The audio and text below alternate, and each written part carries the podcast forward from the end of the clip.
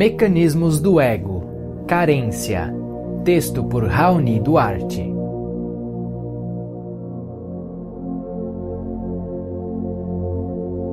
Queridos irmãos, o tema de hoje se trata de um dos principais efeitos colaterais de uma consciência identificada com o ego, a carência.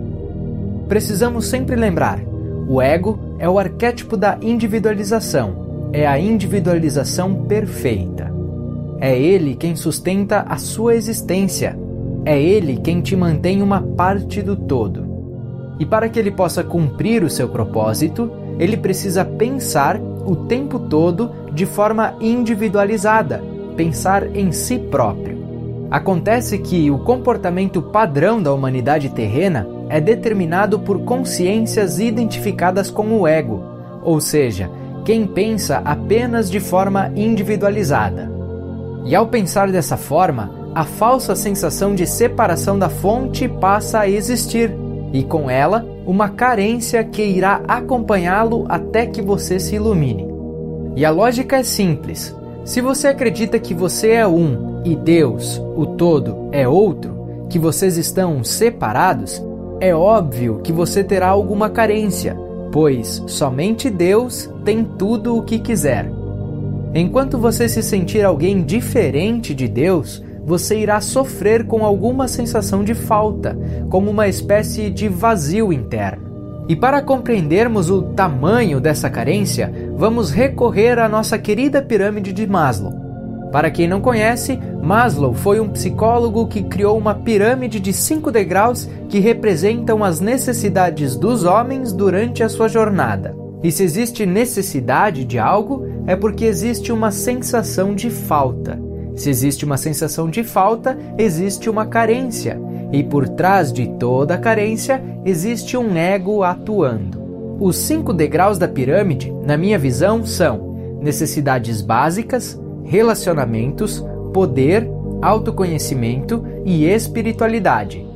E quando digo necessidades básicas, podemos traduzir para o estado de passar fome. Uma pessoa que se encontra nessa situação não conseguirá pensar em mais nada.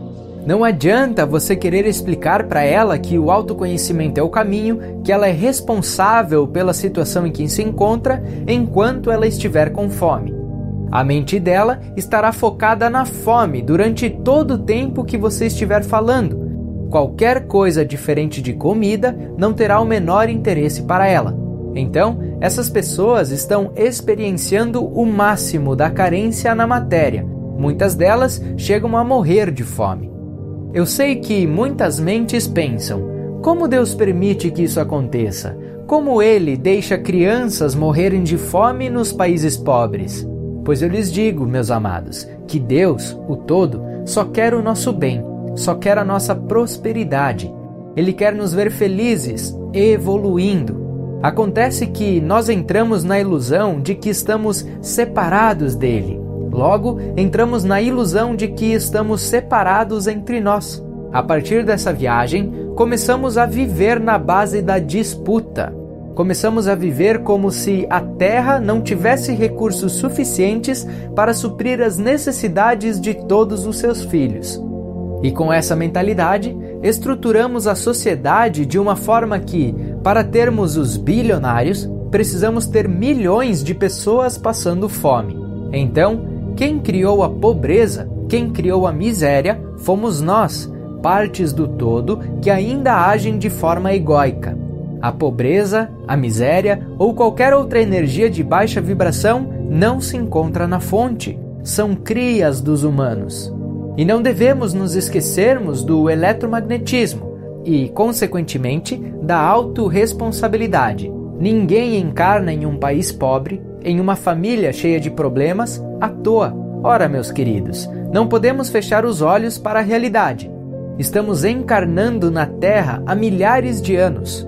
O que eu quero dizer é que a criança de hoje era o adulto de ontem. Se, como dizem na minha terra, puxarmos a capivara dessa criança, se olharmos as suas encarnações passadas, com certeza veremos cenas que justificam o cenário da sua atual encarnação. Não existe um Deus punidor, Não existe um Deus julgador, o que existe é a combinação livre-arbítrio mais eletromagnetismo. Então, essas pessoas que estão passando fome estão vivenciando uma desconexão com o todo nessa proporção, no nível de passar fome. E muitas dessas pessoas são religiosas. Elas sabem falar sobre Deus, mas é um Deus completamente externalizado, um Deus que está lá, no alto do céu. E esse nível de carência só irá desaparecer quando houver uma mudança de consciência global quando reconhecermos que, independentemente de como vamos organizar nossa política, independentemente de como iremos estruturar nossa economia, antes de mais nada, não podemos, como raça planetária, permitir que a fome exista em nossa querida casa, a Mãe Terra. Agora, vamos supor o caso de uma criança que não tenha problemas com o primeiro degrau, que tenha vibrado uma família com condições mínimas para proporcionar um ambiente favorável para o seu desenvolvimento. E é nessa fase que nós sofremos os grandes primeiros impactos da carência. A lógica é simples: tirando as exceções, todos nós viemos para essa encarnação com a missão de nos iluminarmos, de lembrarmos que nós e a fonte somos um. O que eu estou querendo dizer é que toda criança tem o seu ego que precisa ser trabalhado. Mais uma vez, a criança de hoje era o adulto de ontem. E por mais que os pais se esforcem, por mais que eles façam malabarismos para agradar seus filhos, é simplesmente impossível atender todas as expectativas. E digo que é impossível, pois o ego nunca irá se cansar de criar novas expectativas. Acontece que os mesmos pais que estão se esforçando para atender às expectativas do ego dos seus filhos também estão sendo conduzidos pelo ego, ou seja, também possuem suas próprias expectativas. Então, fatalmente, as expectativas de ambos, pais e filhos, em algum momento irão se chocar. Eis o surgimento dos traumas. O que eu quero dizer, meus queridos, é que todos nós passamos por episódios onde esperávamos receber amor dos nossos pais e essa expectativa não foi atendida. Muitas vezes, o recebido foi exatamente o contrário, a negação do amor, as energias de baixa vibração. E esse fato aconteceu inúmeras vezes durante as muitas encarnações que já tivemos. E essa carência, essa negação do amor, é sem dúvida a que mais dói em qualquer ser. Os arquétipos de pai e mãe são muito fortes, são as nossas representações máximas do amor são a nossa fonte primordial. Qualquer experiência negativa que temos em relação às figuras maternas e paternas ficará gravada no nosso corpo emocional e precisará ser ressignificada em algum momento da nossa existência. Então, quando começamos a expandir o nosso círculo de relacionamentos, quando saímos das margens do núcleo familiar e passamos para as esferas das amizades e dos relacionamentos afetivos sexuais, carregamos conosco toda a bagagem de carência que fomos acumulando durante a nossa infância. E são nos relacionamentos afetivos sexuais que a carência se escancara. Nós projetamos no outro toda a falta que existe dentro de nós. Se você foi abandonado por seus pais, então você projetará no outro esse medo de ser abandonado novamente. Se seus pais não lhe davam a atenção, então você irá projetar no outro essa falta de atenção. E para compreendermos a lógica, precisamos compreender o inconsciente coletivo que está rodando por trás. As crenças vêm mudando conforme a população vai expandindo a consciência. Mas, ao analisarmos o inconsciente coletivo nessa frente, veremos a seguinte situação: existem dois marcos importantes na vida dos pais. O primeiro diz respeito a formar os filhos, a proporcionar a possibilidade deles terem um diploma, uma profissão. E esse marco é importante, pois traz a independência financeira. Um segundo cordão umbilical pode ser cortado. Já o segundo diz respeito ao casamento. A simbologia que está por trás de um pai casar um filho é a de estar compartilhando com um terceiro a responsabilidade de amá-lo. Então, os arquétipos de marido e mulher de companheiro e companheira, estão carregados de uma obrigação social de amar.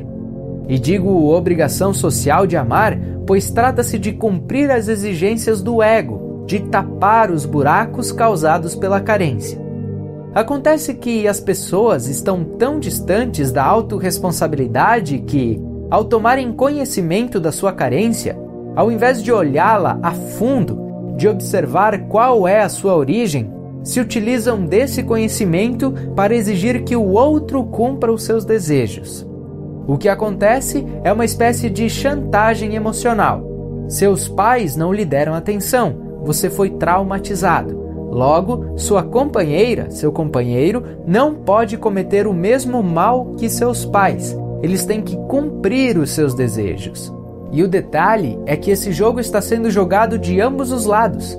É um projetando a carência no outro. E é nesse degrau que 99,99% ,99 da população da Terra se encontra. As pessoas namoram e terminam, casam e se divorciam, moram juntas e se separam. Enquanto elas não compreenderem que o autoconhecimento é a chave para um relacionamento verdadeiro, ou elas serão infelizes ao lado de outras pessoas infelizes, ou irão ficar pulando de galho em galho. Agora, supondo uma pessoa que tenha resolvido esse degrau, que esteja em um relacionamento positivo ou que esteja sozinha, mas bem resolvida, feliz, ela irá galgar o próximo degrau, o poder. E a questão do poder está diretamente ligada à vida profissional.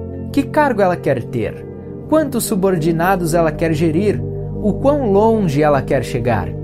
As respostas para essas perguntas dependem de cada um. Cada pessoa possui um conjunto de necessidades diferentes do outro, porém, todas com algo em comum: o ego como origem. E a lógica é simples: se você está buscando poder, é porque você não se sente poderoso. Dentro de você existe uma carência de poder. E por mais que você possa se tornar poderoso, uma pessoa com influência mundial, que as grandes decisões globais tenham sua opinião considerada, enquanto você não se lembrar quem realmente é, enquanto seu poder não for fruto da recordação que você e a fonte são um, nenhuma ação na matéria será capaz de suprir a sua carência de poder. Você só se sentirá realmente poderoso quando sentir-se Deus. E somente quando ela atingir sua cota de poder desejada é que irá saltar para o próximo degrau. O que acontece com muitas pessoas é a seguinte situação: elas não possuem problemas financeiros, estão bem sozinhas ou em um relacionamento saudável. Já alcançaram os objetivos profissionais e chegam à seguinte conclusão: e aí, a vida é só isso? E é quando essa questão surge que o próximo degrau é atingido: o autoconhecimento. Muitas pessoas precisam cumprir todo o protocolo imposto pela sociedade para despertar a curiosidade de saberem quem elas são, o que estão fazendo aqui e para onde vão. Quando a pessoa chega nesse estágio, a maior carência que ela sente é a de não ter um propósito para a vida, de não compreender o que ela está fazendo em meio a todo esse contexto existencial. Uma vez que a pessoa inicia seu processo de autoconhecimento, se ela for honesta, fatalmente ela irá atingir o quinto degrau, a espiritualidade. E você não precisa se tornar religioso para adentrar na espiritualidade. Você precisa apenas admitir que existe algo a mais que seus olhos podem perceber, que existe algo além da matéria. O termo espiritualidade está associado a algo místico, religioso, e isso não é verdade. A separação entre lado material e lado espiritual é meramente mental. Nós convencionamos chamar a terceira dimensão aquela que conseguimos perceber com nossos olhos do corpo físico, com a nossa tecnologia de lado material. As demais dimensões que não conseguimos enxergar, que a nossa ciência não consegue perceber em laboratório, convencionamos chamar de lado espiritual. O que eu quero dizer é que existe uma única realidade, organizada na forma de dimensões.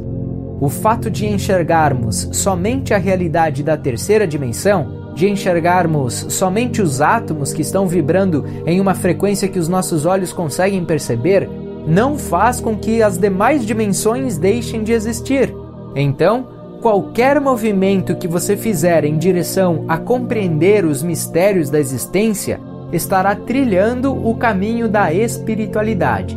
O professor Hélio Couto propõe um sexto degrau, que seria a unificação com o todo. E eu concordo plenamente com ele, mas dia ou menos dia você irá voltar para casa. Você irá se recordar que você e a fonte sempre foram um. É inevitável. E apesar da grande maioria da população seguir essa escalada, nada te impede de saltar degraus.